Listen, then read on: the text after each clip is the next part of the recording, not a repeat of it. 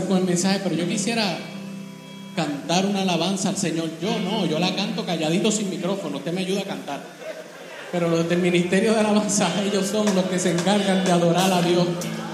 Vamos a adorar al Señor, el Espíritu del Señor está aquí, levanta sus manos y vamos a cantar al Señor.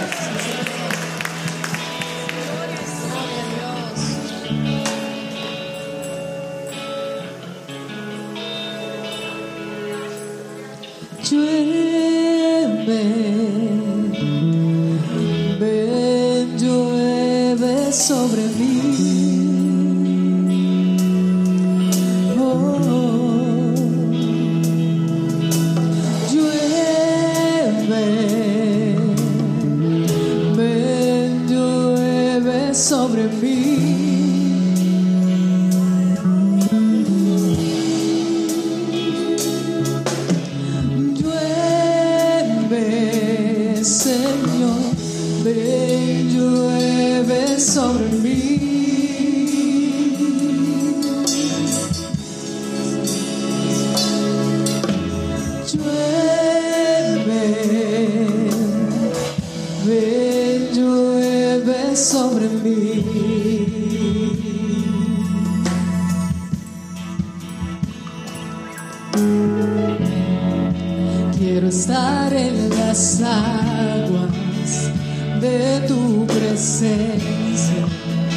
Y refrescarme dentro de ti. He venido sediento y tan solo anhelo saciarme de ti.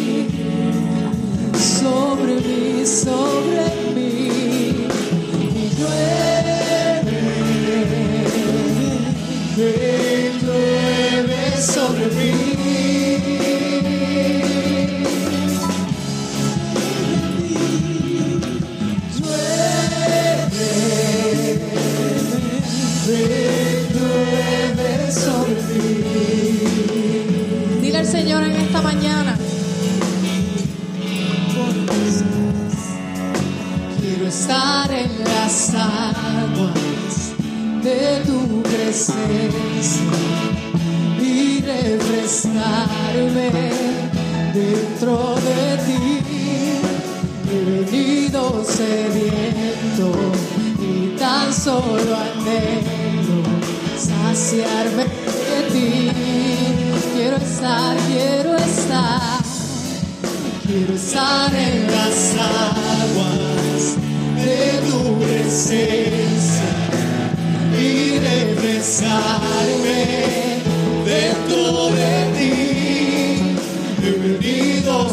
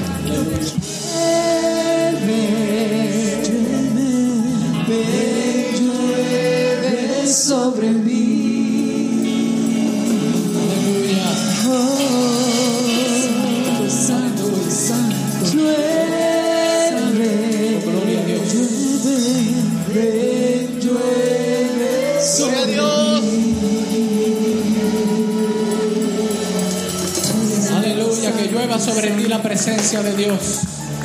Aleluya. Aleluya. Oh, gloria a Dios. Oh, gloria al Señor. Aleluya. Eh.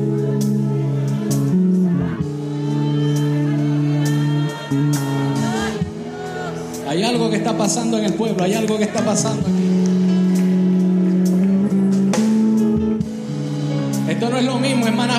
todo el tiempo.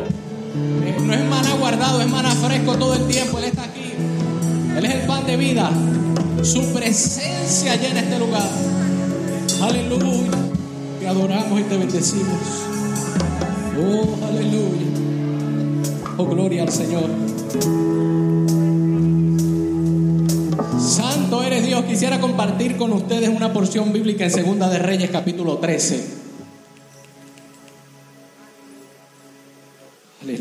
Capítulo 13, Segunda de Reyes, quisiera compartir una porción bíblica.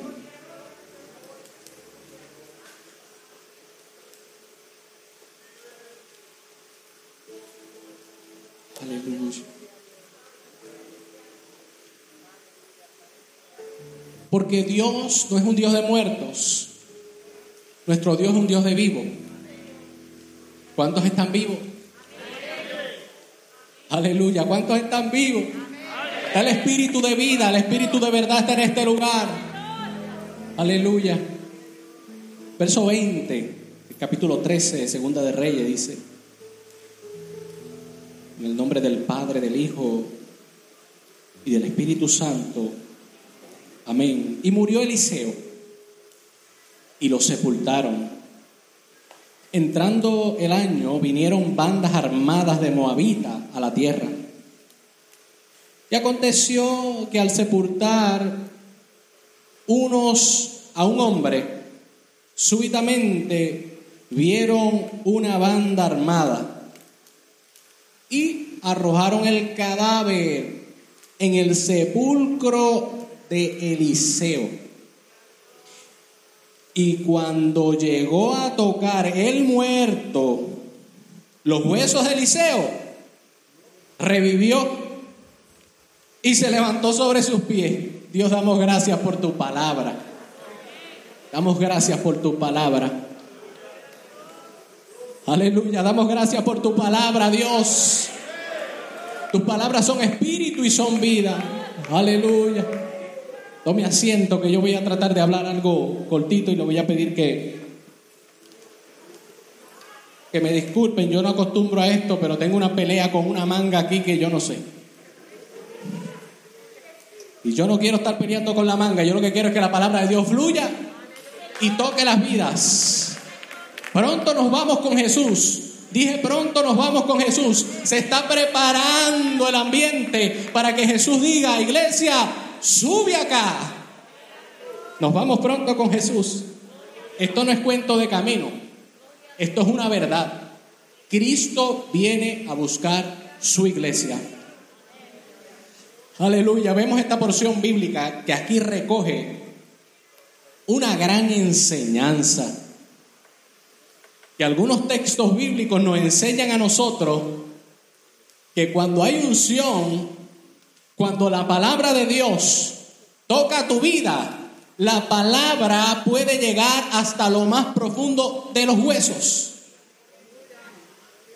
Dice el escritor de Hebreos capítulo 4, dice porque la palabra de Dios es viva y es eficaz. Es más cortante que espada de dos filos.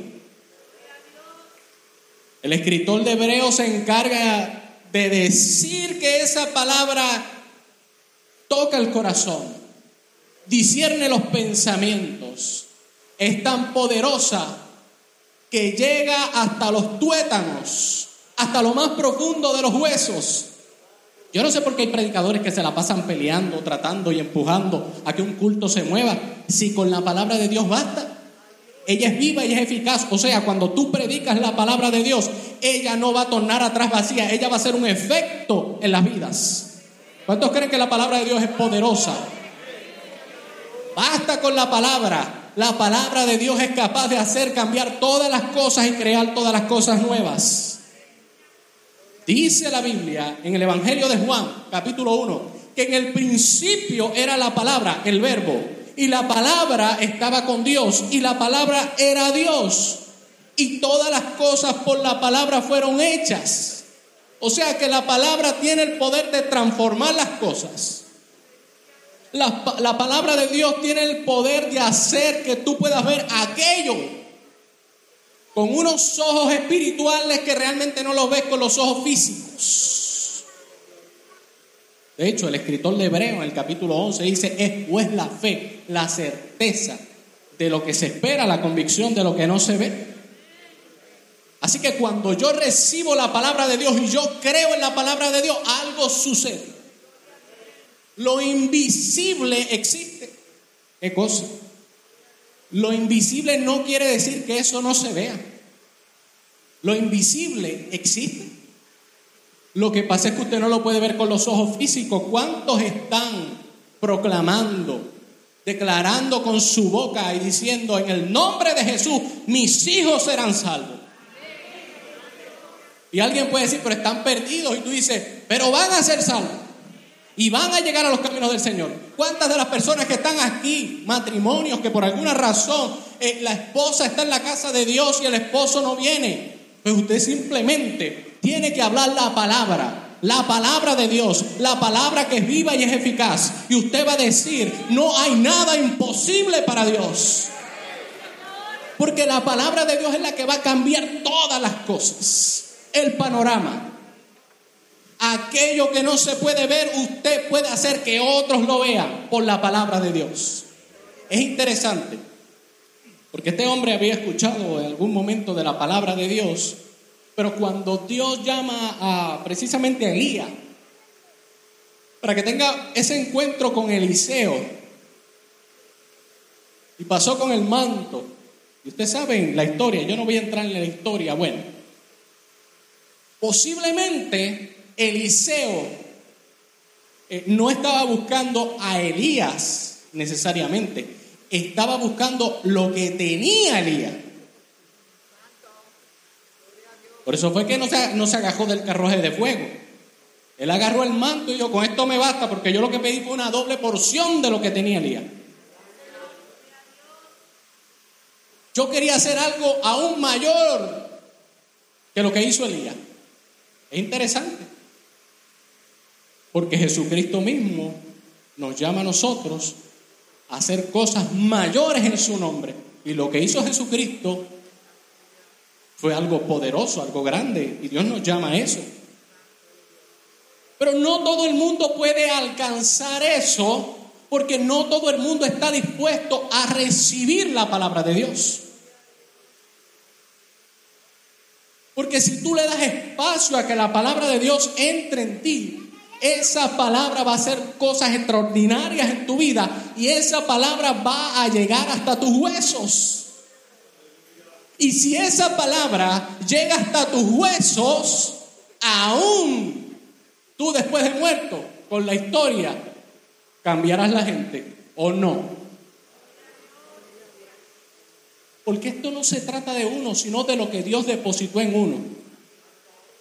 No hay gente que todavía se está convirtiendo con videos de predicadores y evangelistas que todavía predican, la gente llora y se convierte y, la persona ya está morando con el Señor. Porque la palabra de Dios es poderosa y es eficaz. ¿Cuántos reciben la palabra hoy? Así comenzó la iglesia en el libro de Hechos comenzó precisamente de esa manera. Y dice, así que los que recibieron la palabra fueron bautizados y se añadieron aquel día como tres mil personas. Recibieron la palabra, recibieron poder de lo alto. La palabra nos llena de poder. Una iglesia que no tiene palabra es un club social. Dije, una iglesia que no tiene palabra de Dios se convierte en un club social. Los enfermos entran y salen enfermos. Los pecadores entran y salen más pecadores. Pero cuando la palabra de Dios se está moviendo en medio del pueblo, la palabra comienza a discernir los pensamientos, los corazones necesitados. La palabra comienza a hacer un efecto y después el pastor dice, ¿quién quiere recibir a Jesucristo? Y todos pasan y la gente dice, wow, ese pastor, no, ese pastor nada. La palabra de Dios que se predicó es la que está viva. Es la palabra la que está viva. Es la palabra la que puede cambiar las cosas. Alguien en un momento dado me predicó a mí, cuando jovencito, que Cristo sanaba. ¿Dónde lo oí? No sé, alguien lo predicó y yo lo creí en mi corazón. ¿Sabes qué? Cuando me convertí al Señor, y he dicho este testimonio muchas veces, pero no me voy a cansar de decirlo. Porque no es lo mismo eh, tú contar algo que vivirlo. No es lo mismo. Entonces cuando ya todos saben aquí, pero lo digo para las personas que tal vez no lo hayan oído, lo digo por ellos. Cuando a mi esposa le diagnosticaron una enfermedad que no tiene cura, esclerosis múltiple, y nosotros nos encontramos con esa gran verdad, porque era una verdad. Ella estaba enferma, ella no veía, solamente veía por un ojo, no sentía las manos, no sentía los pies y el diagnóstico de un profesional muy reconocido aquí en Puerto Rico, posiblemente el mejor, cotizado entre ellos, le dijo, mira, esa enfermedad no tiene cura. Una. Dos, vamos a tratar de detener un poco la enfermedad, pero ella va para una silla de ruedas. Así que esa era la gran verdad que ese hombre tenía. Pero mi gran verdad era que Cristo sanaba. Así que teníamos un problema bien serio.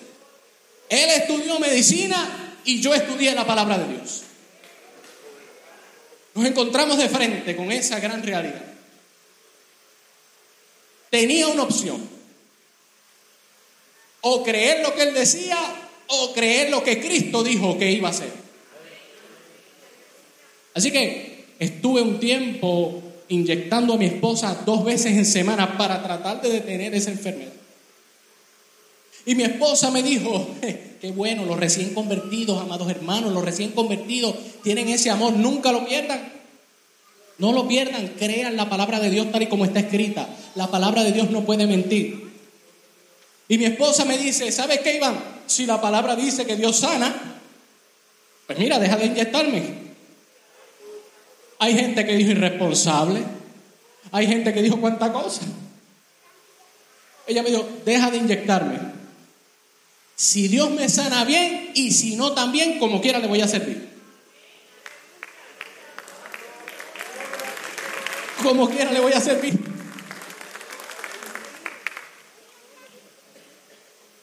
¿Sabes qué? La, la enfermedad cogió sus maletas. La vista que le había quitado el enemigo la tuvo que devolver por la fe el problema que tenía en los pies y en las manos, que el enemigo le había quitado la salud, tuvo que venir el enemigo cabizbajo a devolverle la salud, porque Cristo pagó un precio muy caro por eso. Y nosotros solamente tenemos que creer a la palabra de Dios. Así que así comenzamos a servirle al Señor.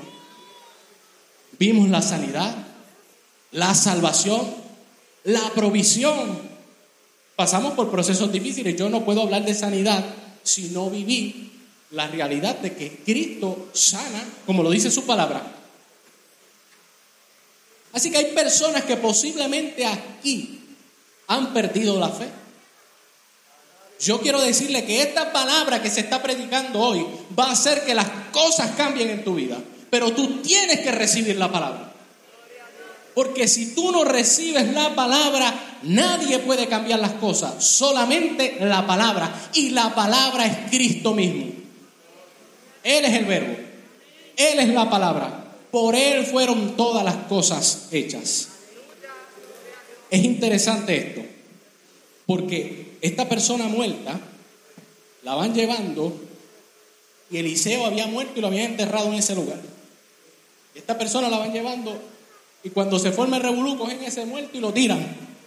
Y cayó en la tumba de Eliseo. Y dice la Biblia, lo que acabamos de leer, que cuando tocó los huesos de Eliseo, cuando tocó donde estaba Eliseo, el muerto se puso en pie. Yo quiero decirte algo a ti. Cuando tú estás lleno de Dios, la gente que está a tu lado caída se pone en pie. Dios nos ha llenado con su presencia para poder impartir gozo en el Espíritu. Pero tienes que recibir esta palabra. Tienes que estar lleno de la palabra. Es la palabra la que nos capacita, es la palabra la que nos llena a nosotros, es la palabra la que nos impulsa a hacer lo correcto. Si la palabra le dice orad sin cesar, ore. Esa es la manera de nosotros comunicarnos con el Espíritu Santo. Esa es la manera de nosotros tener paz y gozo. Esa es la manera de poder ver cuál es la voluntad de Dios. Es interesante. El jueves, el jueves estaba en el área azul, a eso del mediodía. Los que conocen de esa área azul y también del área de acá de, de, la 100, la carretera 100 que pasa por Boquerón y todo eso. Ahí hay unos pájaros que parecen este guaraguao o, o lechosa, le dicen o algo así. Uy, pero en realidad son como buitres. Pues esos pájaros yo siempre los veía de lejos. Y se parecen volando y son grandes. Pero alguien dijo que esos son buitres, que lo que comen es carne. Yo dije, pues son buitres, me lo creí. Pero que el jueves, escuche bien, el jueves estaba yo en el área de Laja, iba como a tres o cuatro millas por hora, estaba por unas calles. Y de repente me detengo y los veo allí Estaban abajo, estaban volando, estaban abajo y cuando miro lo que estaban comiendo, un perro que estaba en estado de descomposición. Yo miré eso y decía, mira cómo se comen eso. Parece que les gusta. Y estaban todos reunidos comiéndose eso. Pues llamé a Paola que estaba en el otro carro. Paola está por ahí. Paola, míralos ahí. Es verdad, comen carne y de cosas muertas. Y Paola se quedó mirando y grabó. Tomamos la curva, pasamos por el lado de un parque y me encuentro otra vez los buitres, pero esta vez estaban comiendo un gato acabado de morir. Entonces me dice, no puedo creerlo. Y cogía el gato y lo mordía por el estómago y lo alaba. Y el otro lo picoteaba. Y yo lo miraba. Y el Espíritu del Señor me dijo, de eso se alimentan los demonios, de los hombres y mujeres muertas. Wow, eso fue algo impactante. Vino a mí palabra de Dios en el libro de Efesios, capítulo 6, verso 12. El Espíritu del Señor me estaba hablando. Y en ese capítulo 6, verso 12, precisamente, dice el apóstol Pablo, porque tú no tienes lucha ni contra tus vecinos, ni contra tus hermanos de sangre y carne, ni contra... Tu lucha es contra principados, potestades, gobernadores de las tinieblas. Y luego dice, huestes de maldad en las regiones celestes. ¿Y cómo? ¿Sabes qué? Cuando una persona está muerta en pecado, cuando una persona está en el mundo, está muerto. Las malicias se alimentan de la gente muerta, de la gente que está en el mundo. Están volando por encima de aquellos y cuando identifican que está muerto, vienen sobre ellos. Y hay gente, la Biblia dice, que la paga del pecado es muerte. Y todo aquel que vive en pecado o practica el pecado, tiene huestes espirituales de maldad volando sobre él para alimentarse de él. Estos aparatos llamados buitres no se comen nada vivo. Todo lo que se comen tiene que estar muerto. Precisamente las malicias y los demonios se alimentan de la gente que está muerta espiritualmente. De los que están llenos del Espíritu, no. Los que están llenos del Espíritu, ni las malicias, ni las potestades, ni los principados se acercan a ellos. ¿Cuántos lo creen?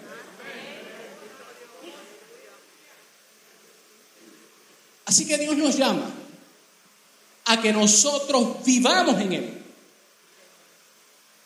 A que podamos nosotros tener un encuentro con Dios. Y el Espíritu Santo nos dé vida.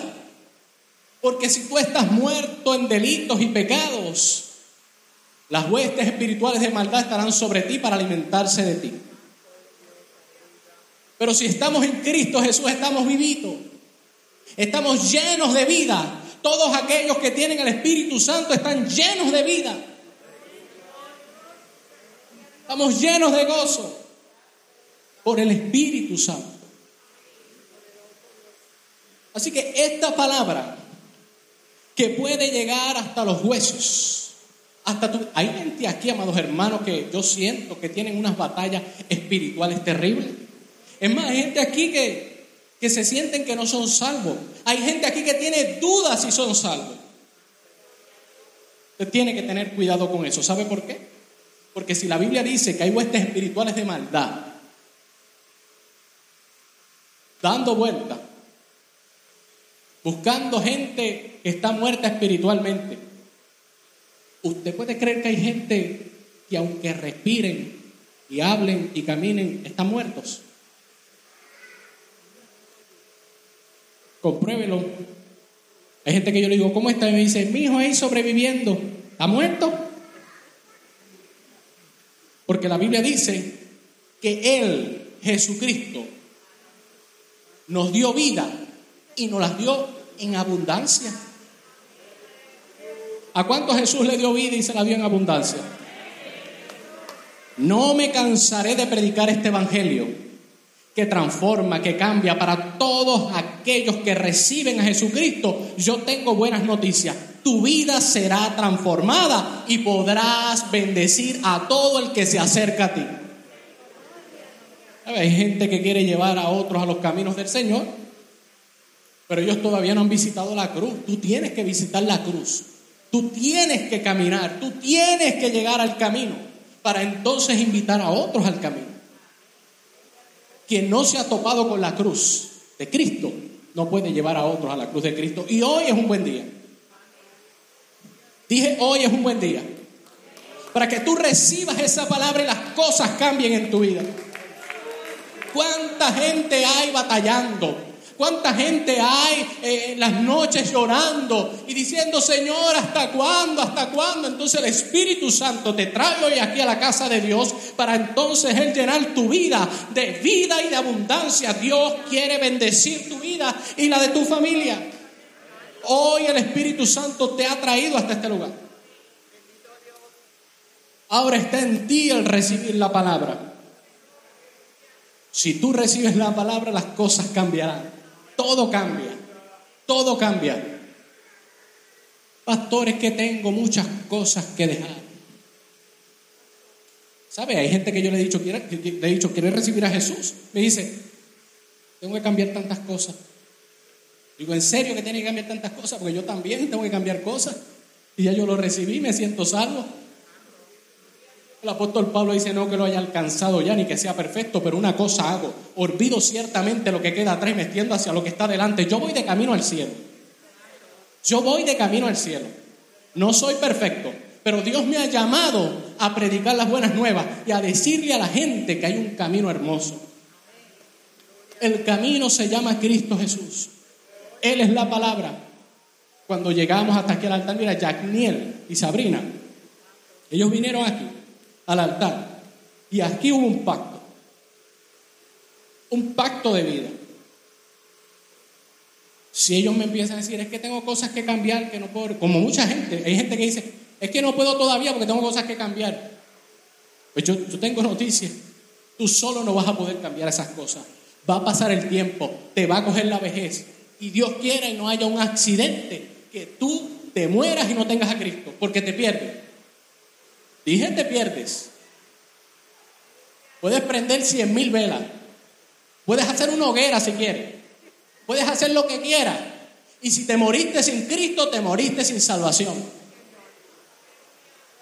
Pero si tienes a Cristo Jesús en tu vida, entonces le puedes decir, Señor, yo necesito tu ayuda. Yo necesito que tú me ayudes en esto, que tú me ayudes en lo otro. que tú guíes mis pasos. No soy perfecto. Eh, tú sabes, Señor, que yo cometo errores. Quiero lo mejor. Pues eso es un corazón contrito y humillado y el Señor no lo menosprecia. Un corazón que reconoce que Él es Dios y nosotros solo somos seres humanos. Que nosotros tenemos delante de nosotros, como decía David, el pecado, los errores, las faltas, están delante de nosotros. ¿Y cuántas personas, mira hermano, nunca se le ocurra juzgar a alguien? Aprenda eso. Nunca. Usted procure que el Espíritu Santo de Dios lo restaure a usted completamente hasta el último día. Usted puede corregir a las personas con un espíritu de mansedumbre considerándose a usted mismo.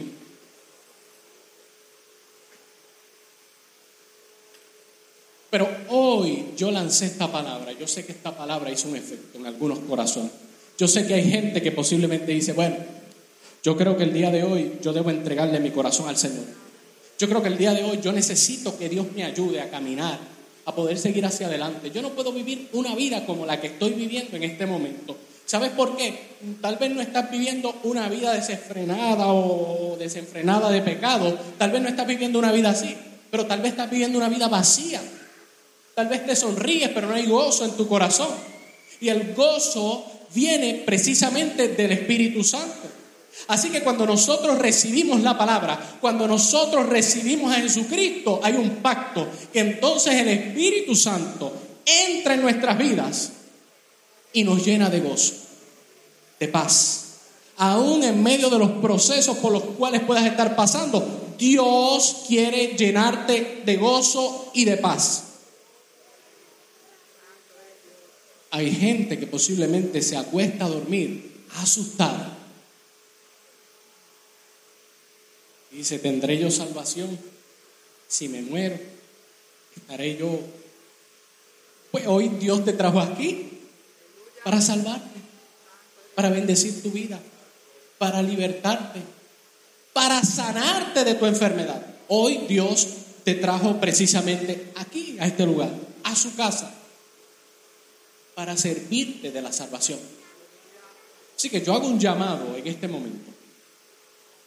Si hay alguien que necesita la oración, si hay alguien que necesita entregarle su corazón al Señor, si hay alguien que desea llenarse de gozo, el altar está abierto y usted puede invitar a alguna persona que entienda que, que necesita o que para que no camine solo hasta aquí al frente, si hay alguien que, que desee ser lleno de gozo, usted puede pasar aquí al frente. Hay salvación. Dije, hay salvación. Si usted necesita de ese gozo del Espíritu, pase aquí al frente. Yo voy a hacer una oración por usted.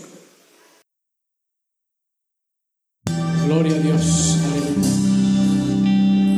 Vamos a hacer una oración por todas las personas que van a recibir al Señor. Ahora vamos a estar puestos en pie. Incline su rostro. Incline su rostro.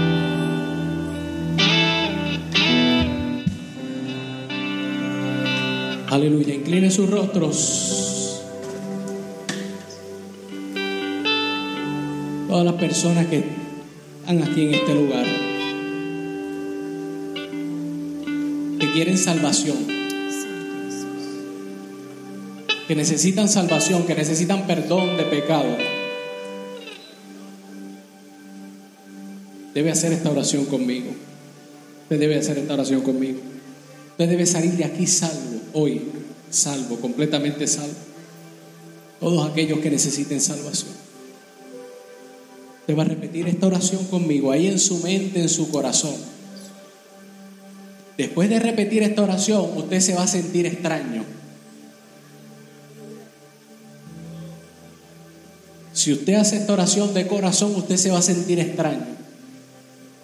Lo que va a sentir es dentro de su interior como si un peso hubiera salido, una carga se hubiera ido. Así que usted va a hacer esta oración en fe creyendo. Fe creyendo. Señor Jesús, te pido perdón por todas mis faltas, todos mis errores.